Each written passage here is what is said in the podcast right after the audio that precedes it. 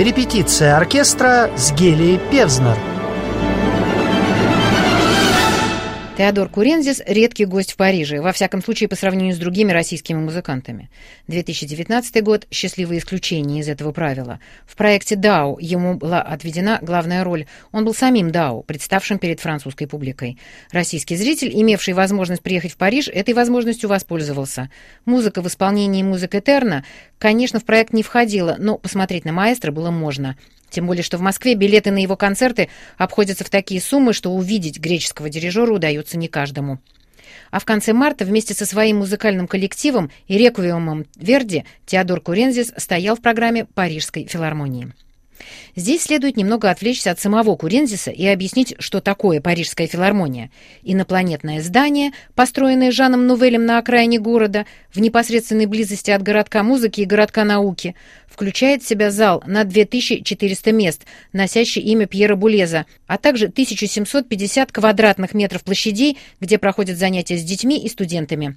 Программа в целом нацелена именно на обучение и популяризацию в самом высоком смысле этого слова. Глава филармонии и городка музыки Лоран Бейль недавно запустил новую программу по привлечению к музыкальным занятиям детей из тяжелой социальной среды. Эти детские оркестры творят чудеса, поднимаясь к настоящему искусству. Зал Булеза – счастье и для любителей высокой музыки. Здесь отовсюду видно и везде слышно. Акустика в зале уникальная. И это то редкое место, возможно, не только в Париже, но и во всем мире, где билеты на концерты музыкантов мирового уровня можно купить за вполне доступные цены. Это и есть искусство в массы и продуманная политика популяризации. Конечно, нужно спохватиться заранее, купив билеты не самой высокой категории, но и они дарят неожиданное удовольствие. Примерно за 20 евро, например, можно купить место за спиной оркестра и это оказывается интересным опытом. Во-первых, дирижер стоит к вам лицом, где еще можно с этим встретиться. А во-вторых, вы неожиданно оказываетесь практически внутри самого оркестра, среди музыкантов, их пюпитров, нот, мундштуков духовых инструментов и палочек ударных. В этом зале и вышли на сцену Теодор Курензис и музыка Этерна. Почти 200 человек, 100 музыкантов и почти столько же хористов. Музыка еще не звучала, а концерт уже превратился в оперу, в театр. На сцену вышел огромный оркестр, гораздо больше обычного симфонического. Музыканты, одетые в рясы и подпоясанные веревками, в полной тишине ожидали своего маэстро стоя. Курензис, несомненно, человек, которому близка театрализация, иначе вряд ли бы он принял участие в «Дау», где музыки не было, а была только постановка. Если рассматривать его творчество с этой точки зрения, а дирижер многогранен, и рассматривать его музыку можно с очень разных позиций, то Верди ему как нельзя близок. Недаром Курензис дирижировал уже и «Травиатой», и «Фальстафом», и «Аидой». Но именно «Реквиему» он отдал больше половины жизни. Так он пишет сам в журнале «Сноб», называя этот проект главным событием своей жизни. С 15 лет я размышлял над ним, Потом присматривался к певцам, репетировал. На эту мечту накладывался мой интерес к старинной музыке, к барочным мастерам, пишет Курензис. «Реквием Верди» тоже спектакль, почти оперный. И, пожалуй, ближе всего именно к «Аиде» и другим поздним произведениям композитора. Он и писался примерно в то же время. Кроме четырехголосного хора здесь поют четыре солиста. Сопрано – солистка пермской оперы Зарина Абаева, меццо-сопрано Эрмина Мей, тенор Рене Барбера и бас Тарек Назми. Поют, как в опере, дуэты, терцеты, квартеты и ариоза. Да и оркестр в изначально литургической музыке становится действующим лицом. Эта оперность реквиема нравилась не всем, и во времена Верди, как не всем нравится сегодня и Курензис. Его тоже упрекают в излишней театральности. Без ряс, например, вполне можно было бы обойтись, но дирижер настаивает на том, что живое исполнение музыки — это момент, когда исполнители протягивают свои энергетические антенны к сердцу композитора. В зале Парижской филармонии эти антенны — Струны и даже трубы явно звучали в унисон с итальянским композитором. Так, диез Иры, который Верди, отходя от литургического канона, повторяет дважды, у Курензиса становится кульминацией всего произведения.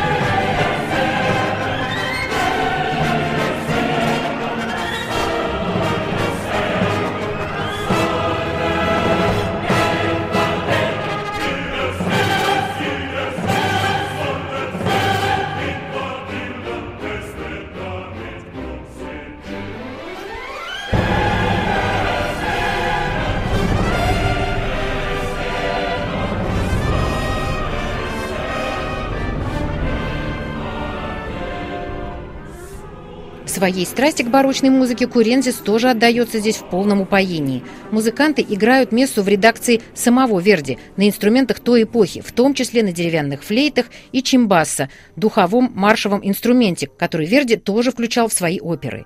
Эти трубы судного дня Курензис разместил не на сцене, а высоко над залом, почти в небесах, но на уровне первого балкона, откуда они громко возвещали о гневе небес и неотвратимости смерти.